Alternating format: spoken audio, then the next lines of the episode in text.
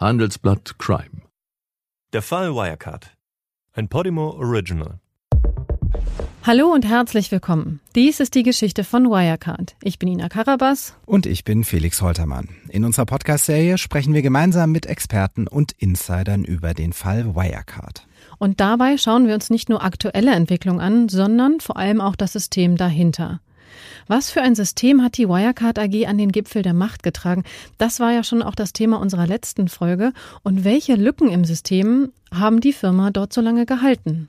Wir haben uns schon angeschaut, warum der langjährige Chef Markus Braun und seine rechte Hand, der Asienvorstand Jan Masalek, sich eigentlich so lange halten konnten, nicht aufgeflogen sind.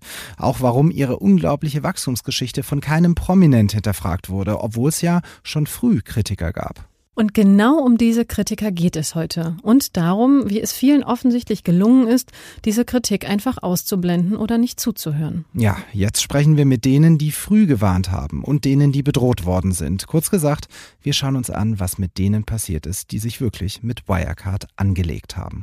Man hat mich massiv unter Druck gesetzt, man hat mich äh, an die Wand ähm, gedrückt, jetzt nicht angefasst gedrückt, sondern eben mit der Nasenspitze auf Nasenspitze, dass ich zurückgehen musste.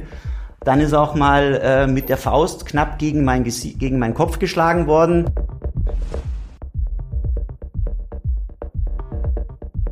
Wenn du wissen willst, wie es weitergeht, kannst du dir jetzt Folge 4 bei Podimo anhören.